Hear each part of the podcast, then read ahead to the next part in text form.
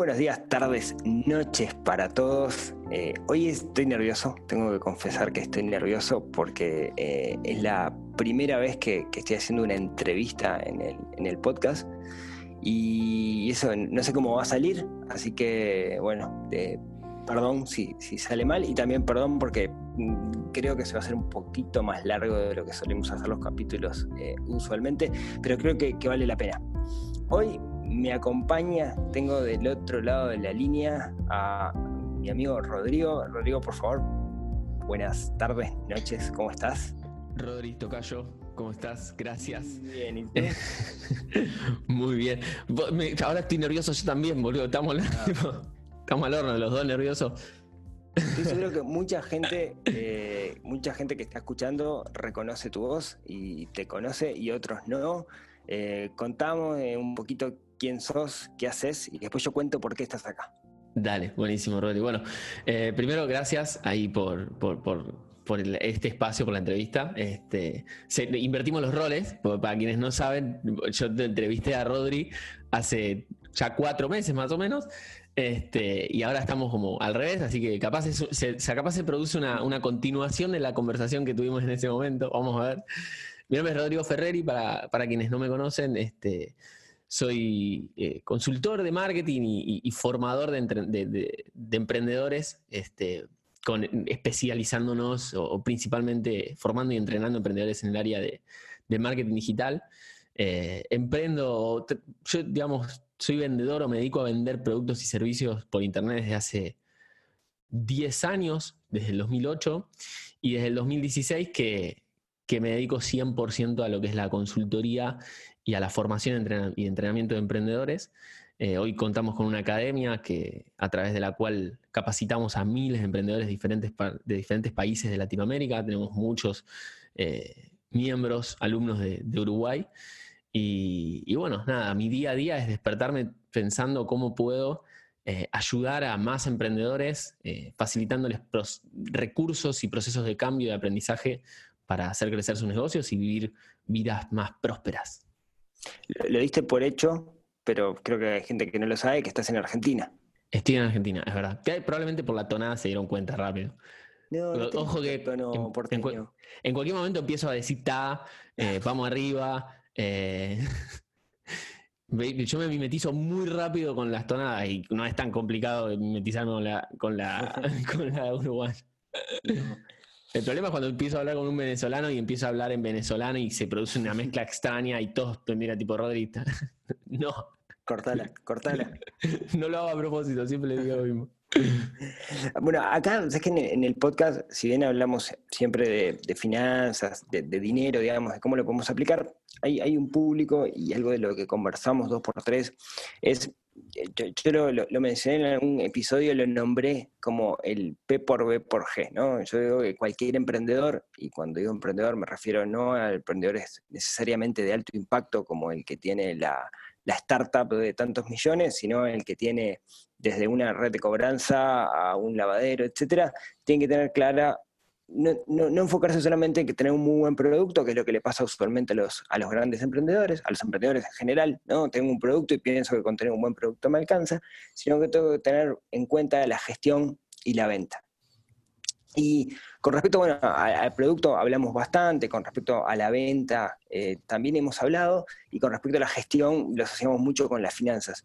Pero en particular, en particular yo quería tener esta charla contigo porque me parece que con respecto a la venta es donde podemos ayudar muchísimo. Porque estoy pensando en el lavadero, estoy pensando en esa empresa pequeña, alguien que tiene su cervecería artesanal, alguien que tiene su gimnasio de CrossFit, etcétera, que la venta es el, gran relegado, ¿no? Es bueno, sí, eh, yo no soy un vendedor, no voy a salir a la calle a golpear puertas para que compren mi producto o mi servicio. Y ahí es donde entra a jugar un poco el marketing y en particular las herramientas del marketing digital. Entonces yo quería tirar esta charla por, por ese lado, ¿no? ¿Cómo podemos ayudar o qué herramientas le podemos dar a esas personas que hoy por hoy tienen un comercio, que tienen márgenes relativamente chicos, no tienen fortunas para hacer campañas, pero necesitan vender más, que en este contexto es súper importante. Genial, Rodri. Eh, me, acuerdo el, podcast que, grabaste hablando de, este, de esta fórmula P por G por, este, por P por G por B. Por B por G. P por B por G. Este, y, y dabas eh, estos ejemplos y me pareció, bueno, es muy buena. De hecho, me parece una muy buena definición la tuya que escuché de ventas, que, que hablabas de que la, venta es una conversación para solucionar un problema. Eh, o por ahí, no sé si es exactamente, esa tu definición, pero eh, creo que, que va por ahí. O sea, definitivamente va por ahí. Y el marketing no difiere de eso. El marketing apunta a lo mismo. Este, entonces, yo creo que lo primero que tenemos que pensar cuando hablamos de ok, necesito eh, generar acciones para vender más, quiero, quiero incrementar mis ventas. Primero hay que ir un poco hacia, hacia atrás y ver si lo que necesitas es vender más en volumen, si lo que necesitas es vender más caro, si lo que necesitas es más rentabilidad, es más ventas. Y empezar a definir mejor el objetivo. Creo que es muy común eh, entre, las, entre los emprendedores, entre los comerciantes, entre los empresarios en general, eh, tener ese chip de yo lo que quiero es vender más. Y el problema que se produce cuando uno solamente va ahí y no define bien los objetivos es que empezamos a saltar de, acción en acción sin tener un plan que nos guíe hacia el objetivo concreto, porque a la, falta de tener un objetivo claro, el, cómo se, va como, se dibuja todos los días de nuevo y ahí empieza como ese saltar de, moda en moda, de canal en canal, de ver qué va pasando, de ir probando cosas. Y entramos como una suerte de, digamos, corres, dos riesgos, yo le digo. Que es una suerte de serendipia, quería decir, pero no sé si se aplica bien esa palabra. Pero corres dos riesgos. Lo primero es, si vos no tenés una planificación, no tenés, un plan concreto, claro de, de marketing y de cómo vas a lograr ese objetivo que es incrementar tus ventas, y empezás a hacer acciones sin una planificación, por un lado puede suceder que por momentos tengas buenos resultados, lo cual en el corto plazo va a ser percibido como un, logro, vas a decir, uy, mira, buenísimo, estoy vendiendo más, no sé, me creé una cuenta de Instagram, empecé a hacer algunas cosas, un poco sin rumbo, pero estoy vendiendo más, entonces, genial. El problema de eso es que cuando lo que vos venías haciendo deja de funcionar porque de repente Instagram ya no tiene tanta, tanta gente como antes, lo que, pasó con Facebook hace unos años, vos te quedas un poco como sin las herramientas de entender, bueno, pero ¿por qué? ¿Qué es lo que cambió? La gente cambió, ya mi producto no sirve, lo que yo hago ya no sirve, ¿qué tengo que modificar? Y el tema es que cuando vos no tenías un plan o no tenías los objetivos claramente definidos, veo que te podés perder en la frustración de no saber qué ajustar. Y por el otro lado, si vos arrancás sin una planificación y sin, sin un sistema que te guíe, corres el riesgo de no tener esa suerte, equivocarte, equivocarte rápido y no tener tal vez la resiliencia para comprender que esa equivocación es parte del proceso y frustrarte en el camino y creer que Instagram tal vez no era para vos. Entonces yo creo que hoy lo más importante y lo que siento eh, en el mundo de los, de los emprendimientos, de los comerciantes y los negocios, es empezar a ir hacia las bases y a los principios que hacen a una estrategia de marketing y construir sobre eso sobre eso una planificación de, ok, voy a trabajar sobre estos canales y estos canales, porque hay muchos emprendedores que hoy están trabajando con sus negocios que no tuvieron necesariamente la formación de marketing o una formación en ventas, que tal vez tienen un muy, muy, muy buen producto y supieron venderlo suficientemente bien como para darle forma al negocio, pero hoy se encuentran en un punto donde no pueden crecer porque no tienen las bases y los cimientos sobre la planificación. Entonces, como primer, primer punto, siempre les digo, hay que entender los principios y los fundamentos sobre los cuales nosotros nos vamos a posicionar y a parar para empezar a construir una estrategia de marketing. Mira, ahí te, cuento una, este, esto como entrevista es muy mala porque te estoy contando algo, ¿no? sabíamos que iba a pasar. El, otro día tuve una, una, reunión con una empresa de acá de Uruguay del ámbito financiero que querían hacer algo relacionado con finanzas personales, o sea, querían llegar a sus usuarios, contarles alguna cosa de finanzas personales, ¿no? Entonces nos pusimos a conversar, una reunión allá, este, súper alto nivel, historia, etcétera, mucha corbata, etcétera. Mm. Y, y, yo les, entonces empezamos a hablar de lo que querían hacer y, yo me di cuenta de que ellos no, como empresa no tenían una identidad. Claro. De hecho, ellos se jactaban de nosotros no tenemos una identidad. Entonces yo les decía, pero ¿para qué quieren hacer esto? Para aportarle valor a nuestros usuarios. pero tienen que ir un paso atrás. Ustedes tienen que definir primero quiénes son, cómo quieren que los vean sus usuarios, y después capaz que sí podemos hacer esto.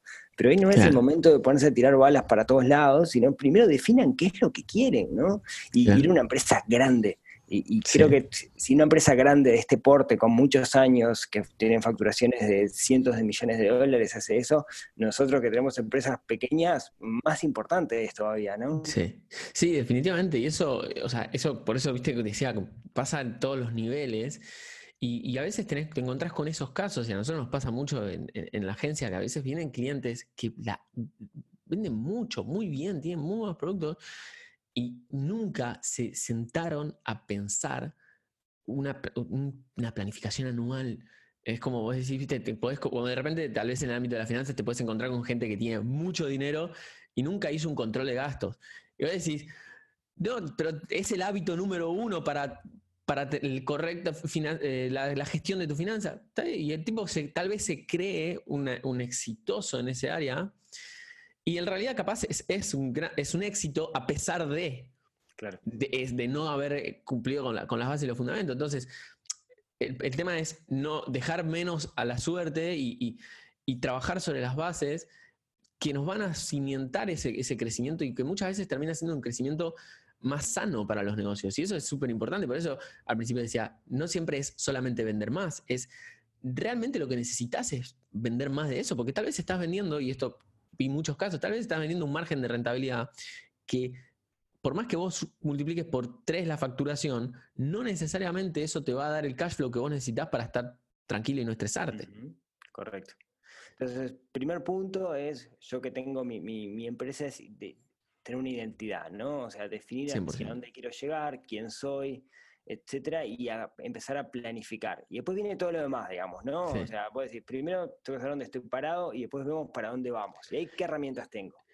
El, primer punto ahí cuando hablamos de la, de la identidad, eh, yo siempre hablo del, storytelling de la marca, ¿no? Y ahí es identificarse a uno marca como el héroe y el, el perdón, uno marca como el guía y el cliente es el héroe. ¿Por qué? Porque nuestro rol como marca es facilitar un cambio donde hay un proceso de un antes y un después, donde hay un momento de un antes, donde hay una necesidad concreta, identificada, que tal vez no es todavía consciente por parte del cliente, pero que está y nosotros identificamos que está, y llevarlo a la solución. Entonces, en ese proceso está el, eh, proceso de decisión de compra. El proceso de decisión de compra tiene cuatro, cuatro, grandes etapas. Lo podemos encontrar, digamos, desde la teoría se puede hablar de diferentes maneras, pero yo lo, marco como cuatro grandes etapas.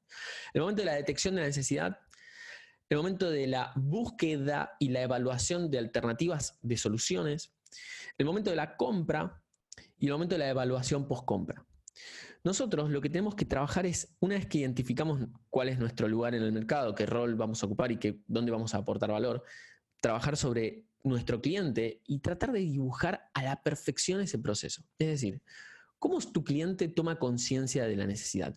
Es, un eventual, es, es una situación que, sucede como una mudanza, es una situación que eh, tal vez es una compra impulsiva, que si de repente la persona está navegando en las redes sociales y ve un determinado estímulo, puede tener en ese momento la decisión, de, las ganas de adquirir ese producto o servicio. Es algo que, no sé, tu producto es un servicio, no sé, eh, seguro que de repente la gente le tiene un acontecimiento externo que le da cierta sensación de seguridad y a partir de ahí va a empezar a buscar una solución. Primero es identificar ese momento y después un, momento clave, clave que es importante para entender cómo componer tu, esquema y tu ecosistema digital de marketing, es identificar dónde tu cliente va a buscar soluciones y alternativas a, a ese problema. Si de repente vos te das cuenta que tu producto, tus clientes lo buscan de repente en Google o en Mercado Libre, que es muy probable, en la mayoría de los países de Latinoamérica, o sea, el Mercado Libre está posicionado top of mind, digamos, de, como marketplace para encontrar una solución. De repente vos tenés que identificar que ese probablemente es un canal donde vos deberías tener presencia, porque tu cliente está ahí, está buscando, está buscando una solución, y el hecho de vos no estar ahí probablemente te estás, te estás perdiendo a personas que están buscando resolver el problema que vos resolvés. Y lo mismo sucede con Google, y lo mismo sucede con todo el ecosistema de Google, desde Google Search como Google Maps. Y después hay otro tipo de productos, otros tipos de servicios que no, no requieren, no tienen ese momento de de clic y de búsqueda, sino que requieren una construcción de marca y una construcción de presencia para que cuando la persona tome conciencia de la necesidad o elija dar ese paso, te elija a vos. Entonces ahí tenés, por ejemplo, indumentaria, que el rubro de indumentaria es un rubro que en general las redes sociales funcionan muy bien porque la, indumentaria se compra, hay mucho de una, la compra aspiracional. Entonces, una marca que logra transmitir a través de Instagram, por ejemplo, que es una red social muy aspiracional, la marca que logra transmitir. Cuando decís aspiracional, a quiero ser. A, quiero ser, a, a veo y busco contenido que me inspire. ¿Sí?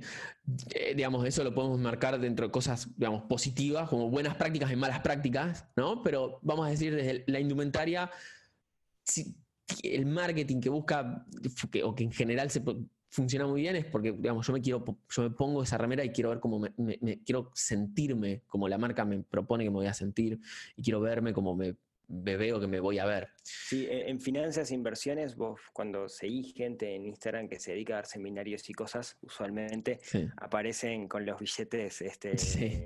Esas son las malas prácticas para mí, pero bueno, funcionan. El jet privado, etcétera, digamos, son como pasajiles, ¿no?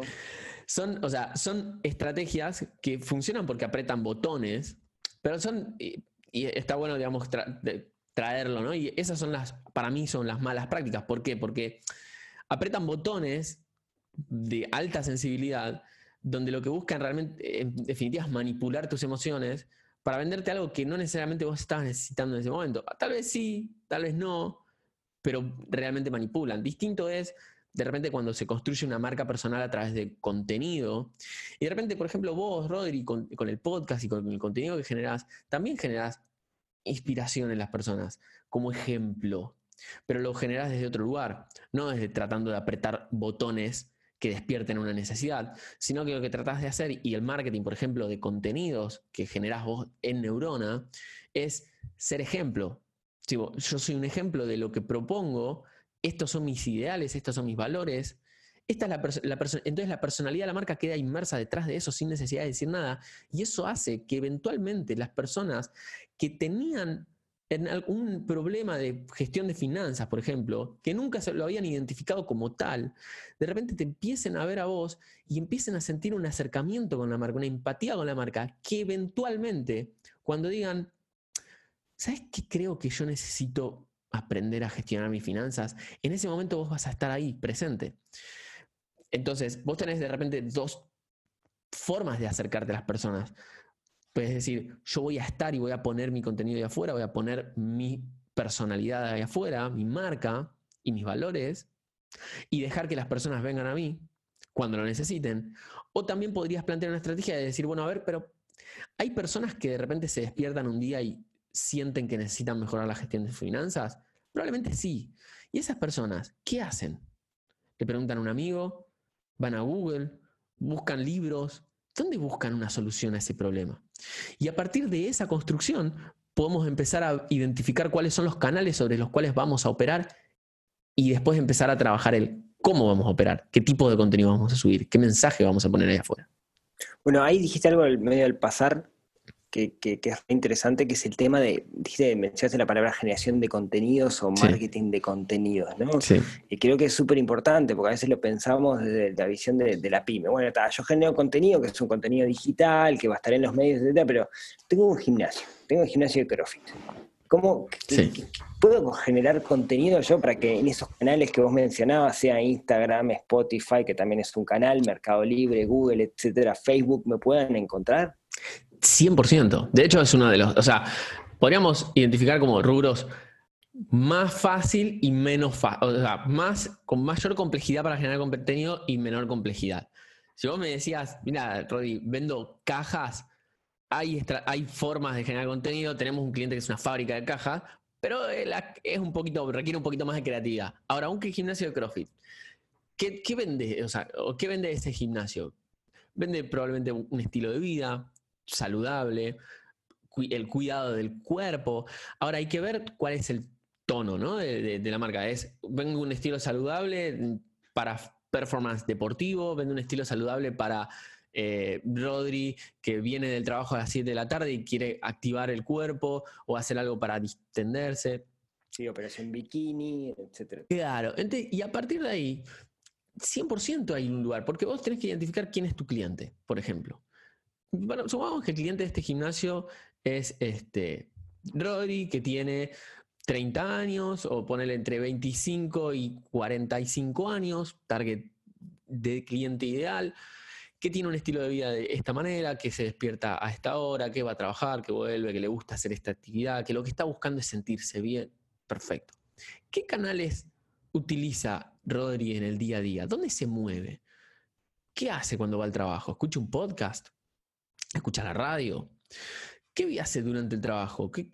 cómo es su, día a día? Y a partir de ahí empezar a buscar por dónde se mueve y empezar a estar ahí, a poner contenido delante de sus, ojos que lo inviten y que le muestren que vos tenés una personalidad de marca, o sea, poner ahí la personalidad de marca y tu mensaje de afuera para que la persona empiece a ver y decida si siente empatía o no con esa marca y decida si quiere hacer un acercamiento, interactuar con esa marca o no. Pero lo primero que tenemos que hacer es presentarnos. Ahora el tema es, típica pregunta, gran pregunta, ¿qué contenido, Rodri, puedo poner? Hay cinco tipos de contenido que nosotros identificamos, digamos, que, que yo enseño en los cursos como verticales, les digo, sobre las cuales uno puede empezar a ordenar las ideas. ¿Qué son? Contenido educacional. El contenido educacional es para mí, por excelencia, el contenido que agrega valor. Y se puede generar el contenido educacional sobre cualquier cosa. Hay algunos que es más complicado y otros que es más fácil. generar contenido educacional para Instagram en masa para una fábrica de cajas, se puede, pero es un poco menos simple. Ahora, generar contenido educacional para un gimnasio de CrossFit. ¿Cuántas cosas vos podés agarrar y hablar y enseñarle frente a una cámara en historias, en videos para Instagram o YouTube sobre salud y cuidado del cuerpo y, ejercicio. Mil. Mil. Todos los días podés generar un video nuevo de un minuto enseñando una postura nueva de un ejercicio o corrigiendo un ejercicio o dietas. O... Entonces vos tenés que pensar, ¿qué puedo yo enseñarle a mi cliente que le agregue valor y lo ayude a cumplir su objetivo? Independientemente si me compra o no mi producto o mi servicio. Ese contenido para mí es el más potente más potente de todos. Porque cuando vos estás generando contenido en las redes sociales, tenés que pensar en dos objetivos centrales, que es, o voy a educar o voy a entretener. Porque las personas entran a las redes sociales a eso. Vos no entras a Instagram a buscar una remera. Probablemente sí está empezando a suceder y cada vez va a suceder más, pero no es el objetivo principal, no es el core de la red social. Vos entrás para qué? Para entretenerte. Y si hay alguien que te agrega valor con contenido educacional, educativo, es entretenimiento que encima te suma. Porque después tenés entretenimiento, como puede ser un influencer que cuenta chistes, que está buenísimo y cumple otro rol. Pero claro, no, te aporta valor. te aporta otro tipo de valor, te aporta valor de entretenimiento, Y listo. Y es una muy buena estrategia para de repente alguien que quiere ser, ser un cómico y quiere posicionarse y llenar el teatro. subir chistes a Instagram. Miles de casos podríamos citar así. Entonces, primer pilar de contenidos, contenido educacional, perfecto. Después tenemos contenido educacional, eh, eh, motivacional, perdón. Contenido motivacional o inspiracional, donde lo que buscas ahí es simplemente tipo despertar una chispa. Cualquier cosa que inspire, que motive, que la persona diga, oh, qué bueno, y ahí entran frases, típicos videitos motivacionales. Entonces, video CrossFit, frases, frases para CrossFit en Google y tenés ya 250 posteos para hacer de acá a tres meses. Videos, puedes generar videos, un montón de contenido que ahí con el objetivo de que motive. ¿sí? Y después hay tres, tres tipos de contenido más que los podemos englobar en, una gran frase que es documentar. Cuando hablamos de documentar, acá se, se genera como un quiebre y un cambio de paradigma en relación al contenido que es yo no quiero sentarme a producir contenido nuevo todos los días. Producir es difícil, producir requiere mucha preparación. producir un podcast requiere su tiempo, requiere su planificación, sentarte, grabar, postproducción, etc. Entonces vos decís, yo quisiera producir un podcast todos los días. Bueno, eso va a requerir cierto tiempo. Yo quiero producir contenido fotos, super fotos, super producciones todos los días en, en, volumen y en escala. Bueno, eso requiere mucho trabajo, requiere mucho tiempo, muchos recursos y no siempre los tenemos. En el momento que nosotros cambiamos el chip, cambiamos el paradigma y empezamos a hablar de documentar el proceso, documentar el día a día de tu negocio, cambia y podemos empezar a generar contenido en masa, en volumen, con un coste muy, muy bajo, porque yo lo que te propongo es simplemente vos tener todo el día el celular en la mano y donde veas una oportunidad de compartir algo que sucede en tu negocio que le puede llegar a interesar o ser relevante a, tu, a quien te sigue, vos filmalo. Y si te fijas, grandes marcas tienen siempre una persona que está agarrando y, por ejemplo, hoy en Instagram, subiendo historias todo el día de lo que va sucediendo en el día a día del negocio. Venda, sea un gimnasio o sea una fábrica de ropa. El otro día tenía un cliente y le digo, Vos agarra, cuando vayas a la fábrica, cliente que vende indumentaria, cuando vayas a la fábrica, agarra Instagram, empezá a subir historias y contale a la gente cómo es el proceso de producción de tu, de tu prenda. Y después contame qué sucede. Lo hizo y la gente estaba feliz, la gente interactúa, pregunta. Entonces, estos tres tipos de contenido que entran en el englobamos como documentar son hablar del proceso de producción, mostrar el detrás de escena. Es como cuando vos estás por grabar un podcast y subís una foto diciendo, bueno, acá domingo grabando el podcast. Esa, pequeña pieza de contenido lo que te está mostrando es, me está permitiendo conocer el detrás de escena de Rodri cuando está grabando. Ah, mira el micrófono que usa. Uy, Rodri, ¿qué micrófono es ese? ¿Dónde lo puedo conseguir? Me genera un acercamiento con la marca. Después está el momento del consumo, que es mostrarle a tu audiencia, documentar lo que sucede en el momento real el momento donde vos estás aplicando lo que vos estás ofreciendo, lo que vos haces. Que sería como, de repente, alguien, si en el gimnasio de CrossFit estás, eh, dando, se está sucediendo una clase, por ejemplo, alguien del equipo, yo tengo un par de clientes que son gimnasios, y lo que les digo todo el tiempo es, todo el día tiene que haber alguien del equipo con el celular en la mano subiendo historias. Porque cuando vos estás haciendo, ese profe está dando esa clase, yo quiero que venga otro y filme y me cuente de qué se trata esa clase y subo una encuesta diciendo, ¿te gustaría venir o no? Eso es lo que la gente está esperando del otro lado, porque le estás contando una historia, le estás mostrando la historia del detrás de escena de la marca. Y ahí lo que logras es un vínculo con la marca, la sentís más cercana. Exacto, exacto. Y el último tipo de contenido de este, de este, tridente, digamos, dentro de documentar, que, y el quinto, es mostrar el resultado final. Entonces, cuando salen esas personas, de repente agarras a uno y formato selfie, decís, bueno, mira, acá estoy, acá estoy con Rodri, que viene todos los martes a la clase de este, CrossFit. Rodri, ¿cómo, cómo te fue? Contame. Y vos, Rodri, todo transpirado, decís, no, buenísimo, nos mataron. ¿Qué, y, ¿Qué ejercicios hicieron? No, hicimos este, squat, hicimos esto. Ah, buenísimo, bueno, Rodri, listo, que descanse, nos vemos mañana. Y ya está. Y yo te aseguro, Rodri, que cuando las marcas empiezan a incorporar este, este paradigma de simplemente documentar y no estar pensando en si está enfocada, si no está enfocada, si salí bien, si no salí bien, qué van a pensar, ¿no? Que este contenido es una pavada, nadie va a importar. Cuando vos solamente te dedicas a compartir, producir y documentar, la gente empieza a tener mayor afinidad con la marca. Y en ese proceso de afinidad, y ahí veo cómo documentaste en el proceso muy bien. y en ese proceso. La, gente no lo ve, pero estoy sacando una foto en este momento, que estamos por videoconferencia, digamos, para después en algún momento decir. Acabo de grabar un podcast con Rodri. Mira, yo lo otro día, o sea, recién antes de arrancar estaba con el celular y después me olvidé, pero lo primero que iba a hacer era, uy, estoy acá por grabar, cosas. Y la otra vez hice una entrevista con Juli de Deco por dos mangos, un genia que genera contenido para, para Instagram.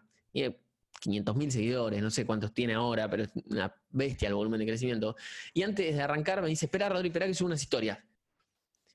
Ya lo tiene automatizado. Pero esa es la idea y ese es el, ese es el mindset. Y eso se puede aplicar con esas cinco, esas cinco tipos de contenidos. Si vos te sentás y los escribís y empezás a bajar ideas de qué podrías compartir, tenés un mapa para trabajar para siempre. O sea, es evergreen. nunca te vas a quedar porque vos vivís, vos te despertás, abrís el gimnasio, pasa, sucede una clase, la gente entra, la gente sale y vos estás ahí. Si vos documentás eso, la gente se va a empezar a, generar, a sentir mucho más cercana con tu marca. Y ahí empezás a generar ese vínculo. Y pero ahora viene el siguiente paso, ¿no? Yo tengo el, Vamos a cambiar el gimnasio a, no sé, la marca de cerveza artesanal. Ponele que, que, cada vez hay más, ¿no? Son las canchas de pádel de la nueva era. Eh, entonces tengo mi cerveza artesanal y yo digo, bueno, fenómeno, yo documento, este, hago, hablo de los lúpulos y no sé qué, y tengo todo, pero voy por las redes sociales que pienso dónde puedo andar, voy por Instagram y por Facebook y tengo 25 seguidores y y todos los días se me agrega uno más, pero no, no logro crecer. Acá en Instagram me aparece un botoncito que dice promocionar. Me dice 10 dólares y esto va a llegar a más gente. ¿Qué hago? ¿Aprieto el botoncito o no aprieto el botoncito? ¿Qué tenemos que hacer ahí? Es, e, e, es, ese botoncito. Nosotros en, en, en a ese botoncito yo le, yo le llamo el botoncito del demonio. ¿Por qué? Tiene una explicación. Viste que el demonio siempre es como la figura que te viene y te vende el camino fácil. Es el atajo. El atajo que te va a hacer conseguir todos tus sueños con el menor esfuerzo posible. Siempre, siempre detrás de eso, al final de las películas, te das cuenta, el mensaje termina siendo de que sí, ok, llegaste al atajo, pero había una letra chica que no viste que en el largo plazo terminó jugando en contra. Ese botoncito es muy similar y hay que usarlo, pero hay que usarlo con, con conocimiento.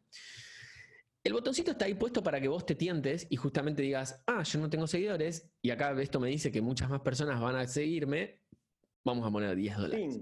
Pim. Y el problema es que lo que sucede antes, ahí no hay mucho plan, sino que estoy respondiendo a un botoncito que dice, vas a cumplir todos tus objetivos. Y si eso funciona o no funciona, queda un poco a, a costa de no sé. Entonces, en realidad la publicidad en redes sociales, puntualmente Facebook e Instagram, que es hoy, hoy tenés dos grandes espacios publicitarios en el ecosistema digital, que es Google y Facebook.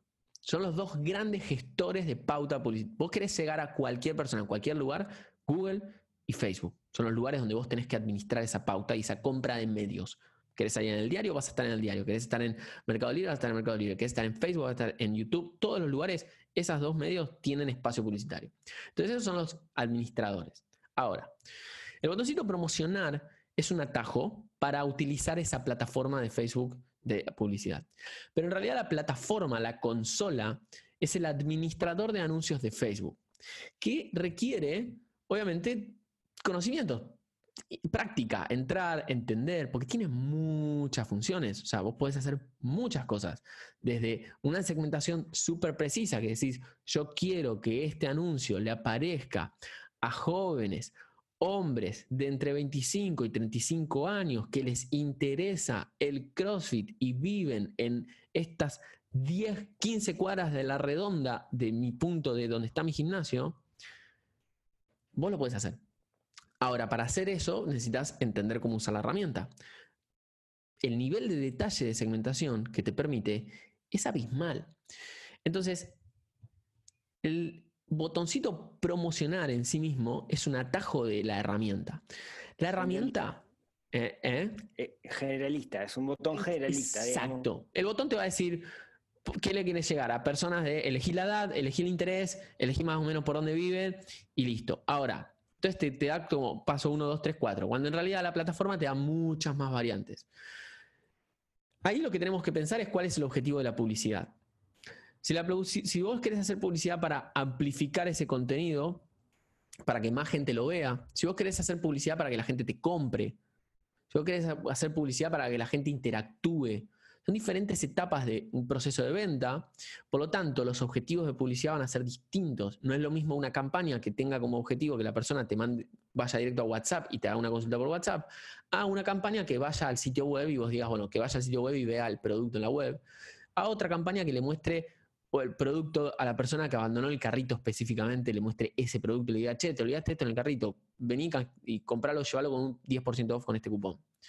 Son diferentes objetivos de publicidad que te permite utilizar, hacer el, administrador de anuncios, te permite generar esas cosas y empezar a planificar mejor cómo distribuirse el presupuesto. Entonces, en vez de ponerle 10 dólares por día nada más al botoncito, de repente capaz agarras y desde el administrador de anuncios pones 2 dólares por día a que la publicación la vean personas nuevas.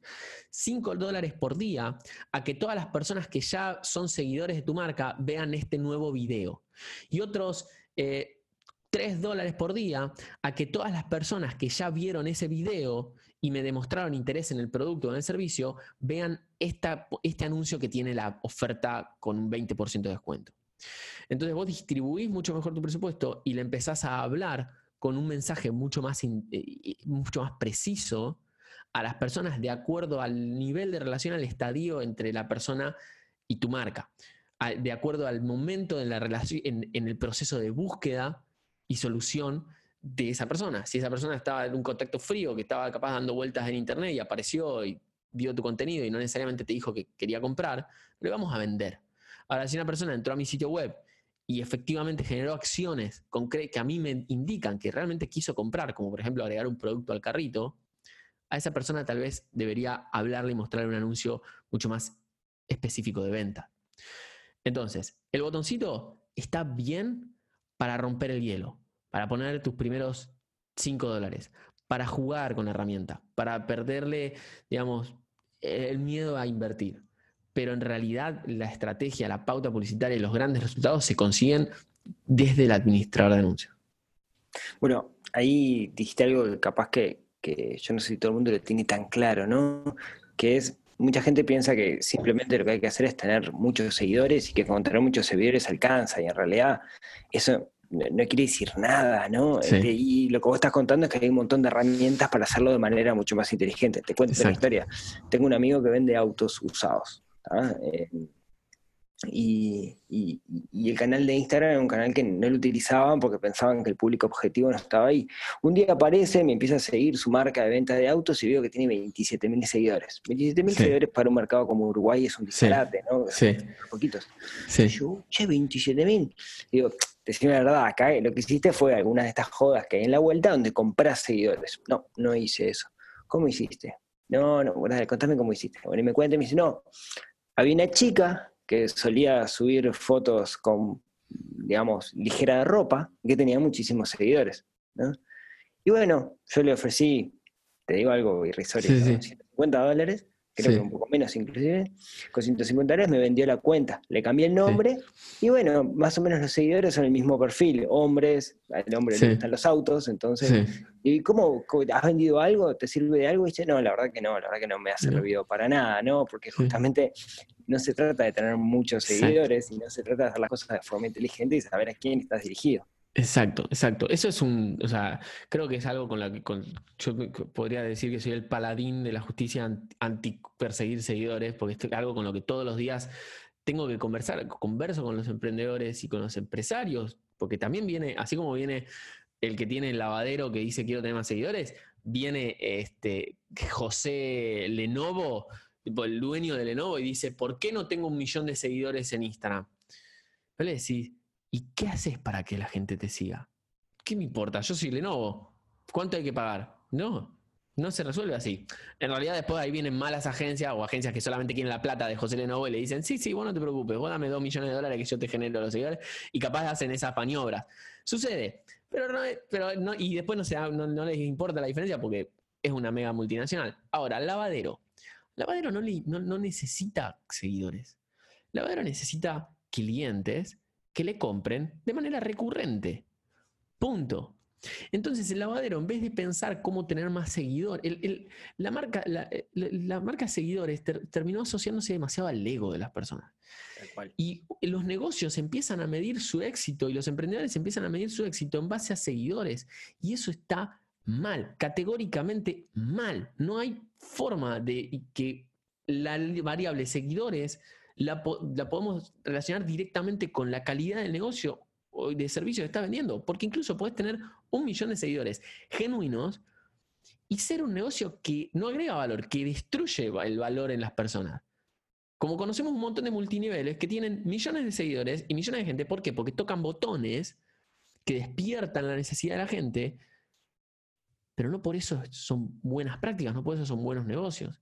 Entonces, tendríamos, a mí me encantaría que desaparezca la variable seguidores, que, desaparezca del mapa, que solamente nos basemos en generar contenido. De última, que, la variable seguidores sea algo para el backend, para medir la interacción de, los, de la gente, la, o sea, porque está bueno ese feedback para ver y hacer ajustes y decir, che, esto le gusta más a la, a la audiencia, esto no pero hay que eliminar la variable seguidores de nuestra cabeza y generar contenido de manera consistente y de alto valor, y eso viene solo. Es verdad, es verdad, digamos, que vamos a mirarlo igual la variable. yo no voy a, no, quiero decir que en Instagram de Codiem nunca miramos los seguidores y no nos importa si tenemos seguidores. Pero no es el driver, no es los seguidores.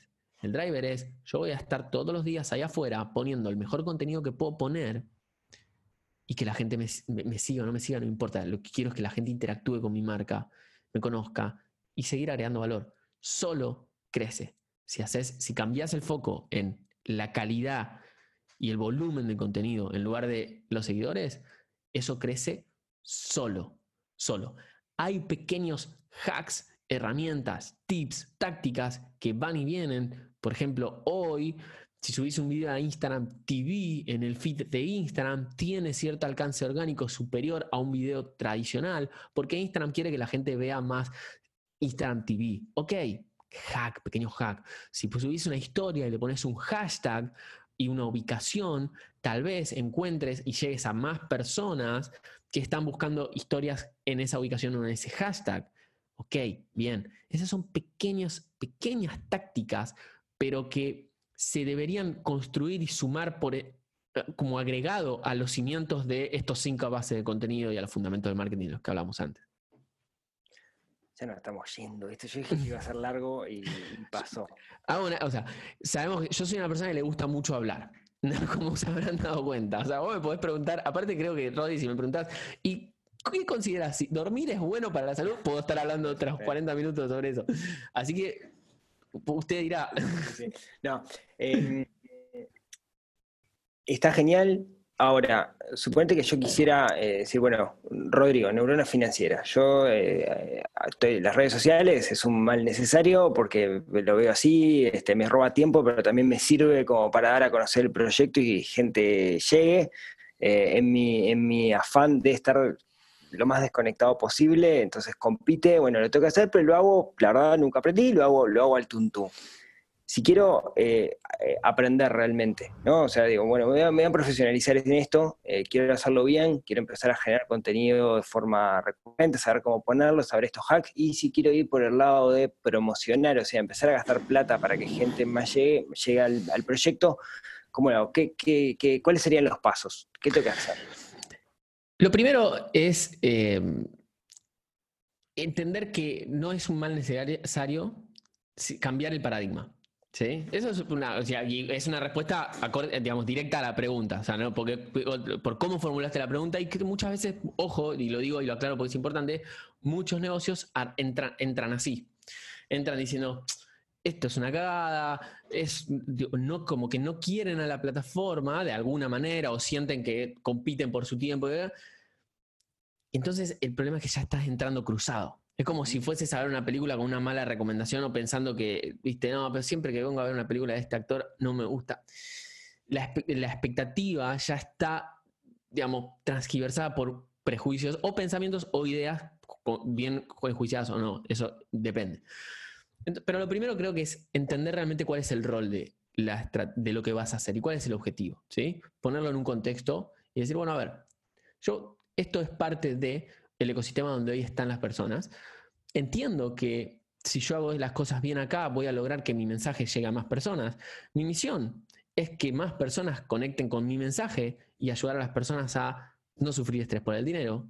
Entonces, voy a hacer mi mejor esfuerzo por utilizar esto de la mejor manera posible. Primero, listo, entendí eso, genial.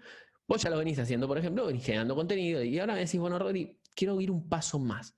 O sea, yo te, yo te, sigo, veo las cosas que haces y este, veo que estoy haciendo las cosas más o menos bien, la gente me sigue, me comenta. Ahora quiero un paso más. ¿Qué me recomendás?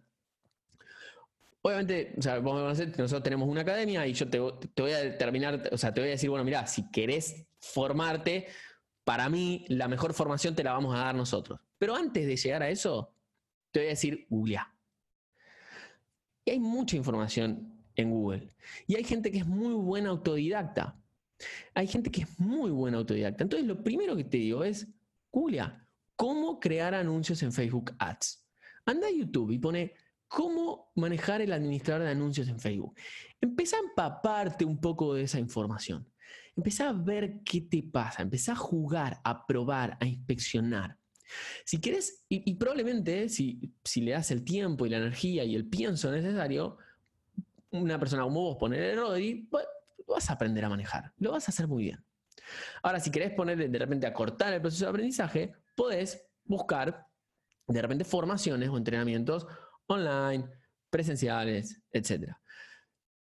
Pero para mí lo primero es entender por qué lo vas a hacer, por qué, para qué vas a hacer, para qué querés ir a invertir dinero y posicionar tu marca en las redes sociales, cuál es el objetivo detrás y cuáles son las herramientas que vos contás para hacerlo. Y ahí podemos empezar a armar un plan de cómo hacerlo, cómo aprender. Me convenciste. no, algo, que me pasa a mí es, eh, yo tuve una época de mi vida donde me encantaba hacer eso de googlear. De hecho, empecé antes de googlear, iba a Yahoo. Este, claro, Yahoo.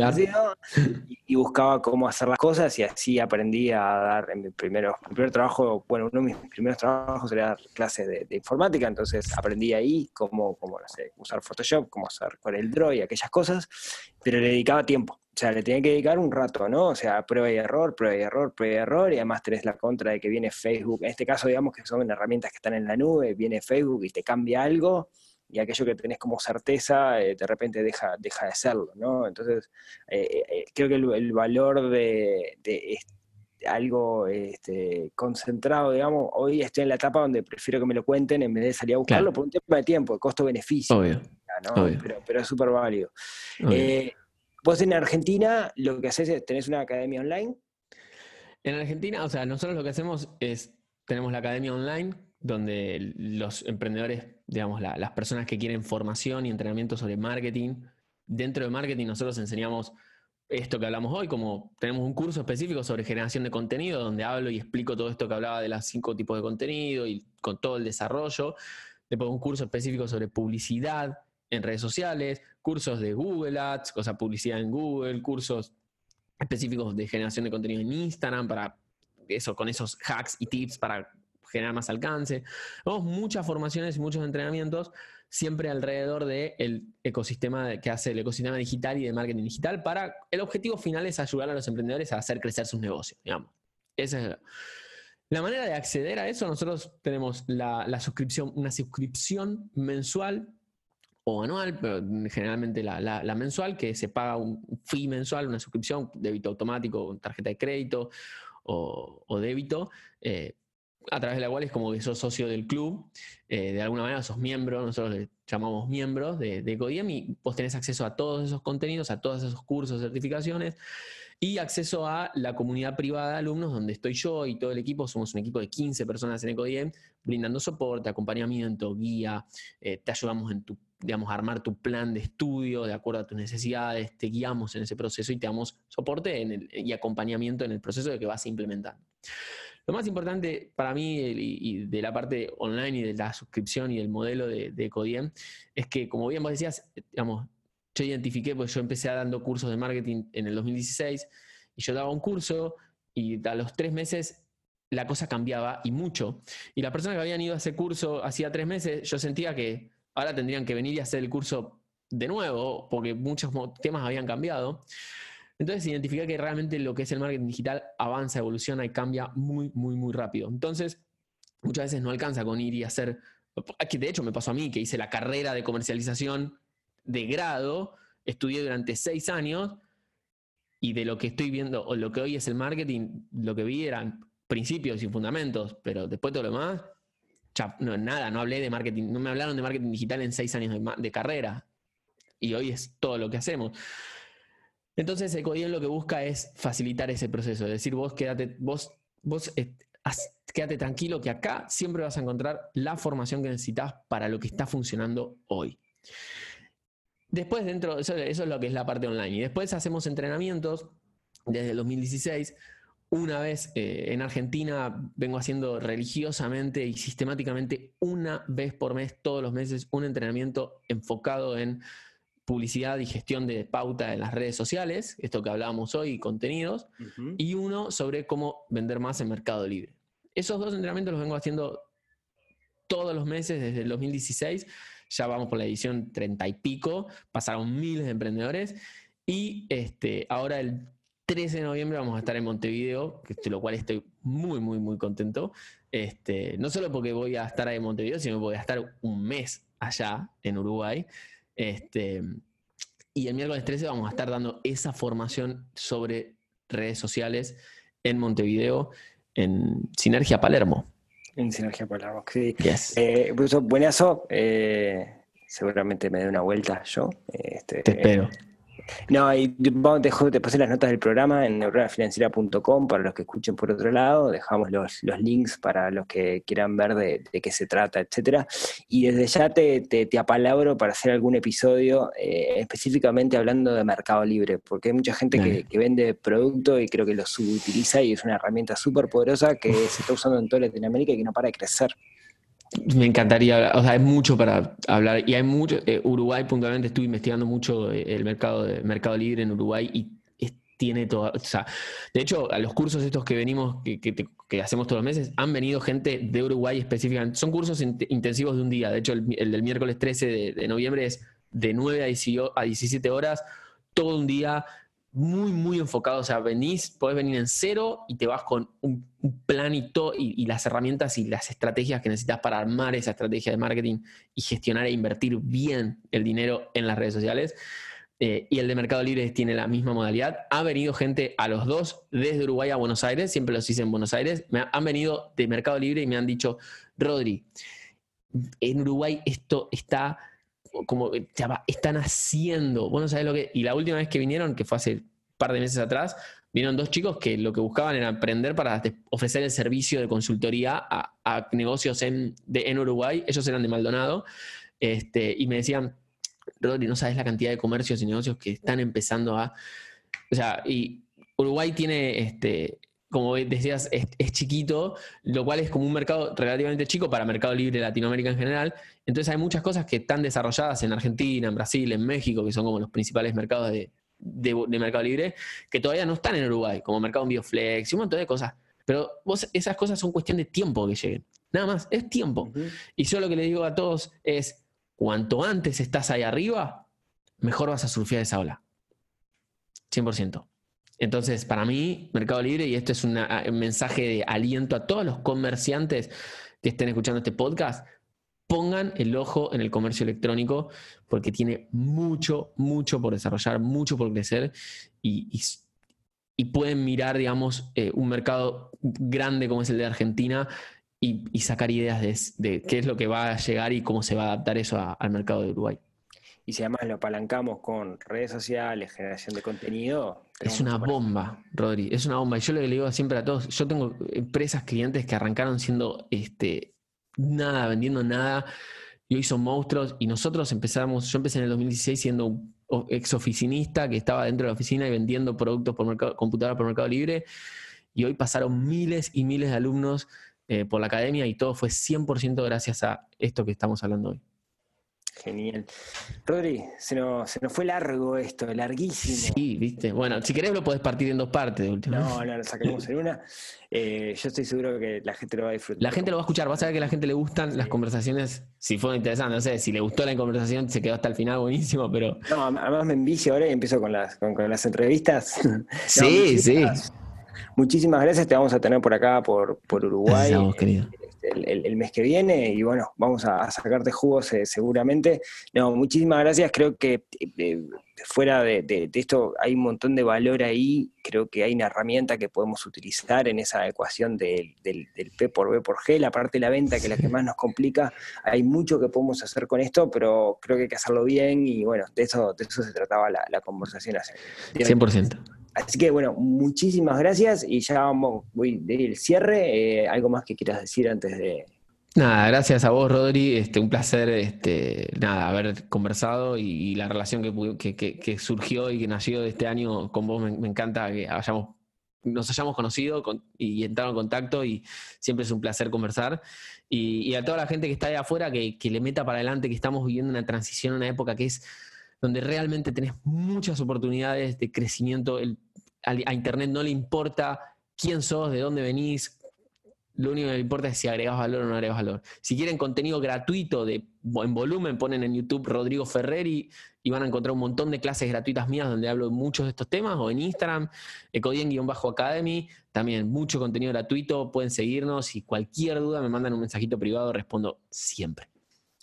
Eh, un, disclaimer que voy a hacer acá, eh, bien interesante. Estamos grabando esto el lunes posterior a las elecciones, tanto en Argentina como en, Uruguay. En el caso particular de, Argentina, eh, está en una situación más compleja que la que tenemos nosotros de este lado. Pusieron un cepo de 200 dólares, o sea, cualquier persona no puede comprar más de 200 dólares en el mercado oficial. Entonces, eso habilita que existe un mercado negro o azul, digamos, donde la gente sale a comprar el dólar, que ya está superando como un 10% de la cotización de lo que es el, mercado oficial, eh, un poco más del 10% y sigue subiendo. Eh, está en una situación, eh, digamos, de, una situación de incertidumbre, ¿no? Y, en esa situación, fíjense que, quiero decir que bueno, esto, Rodrigo, lo que nos está diciendo es, vamos para adelante, que hay mucho por hacer, ¿no? En ningún momento decir, vos, estamos en el horno, sino todo lo contrario, ¿no? Hay mucho por hacer y, eso es un poco la, mentalidad, lo que siempre quiero transmitir en Neurona Financiera, que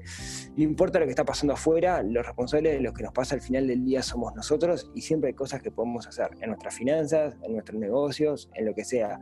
Y bueno, una de las cosas que compartimos con, con Rodri es esa sensación de que somos dueños de nuestro destino y que somos nosotros los que podemos lograr las, las cosas. Así que, eh, Rodri, muchísimas gracias. Eh, mucha suerte por, por ahí, estoy seguro que, van a salir de, todo esto como siempre.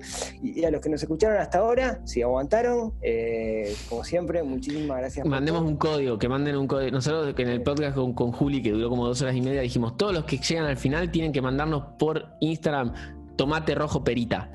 Lo gracioso es que el otro día me empezaron a llegar mensajes que decían tomate rojo perita y yo no me acordaba que era que habíamos dicho eso.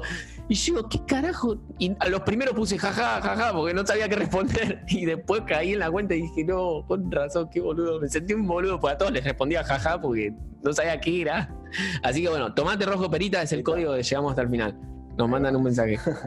bueno, muchísimas gracias a todos por escuchar hasta acá y nos vemos, nos escuchamos, nos hablamos el próximo miércoles en otro episodio de esto que ha sido llamado Neurona Financiera. Chau, chau.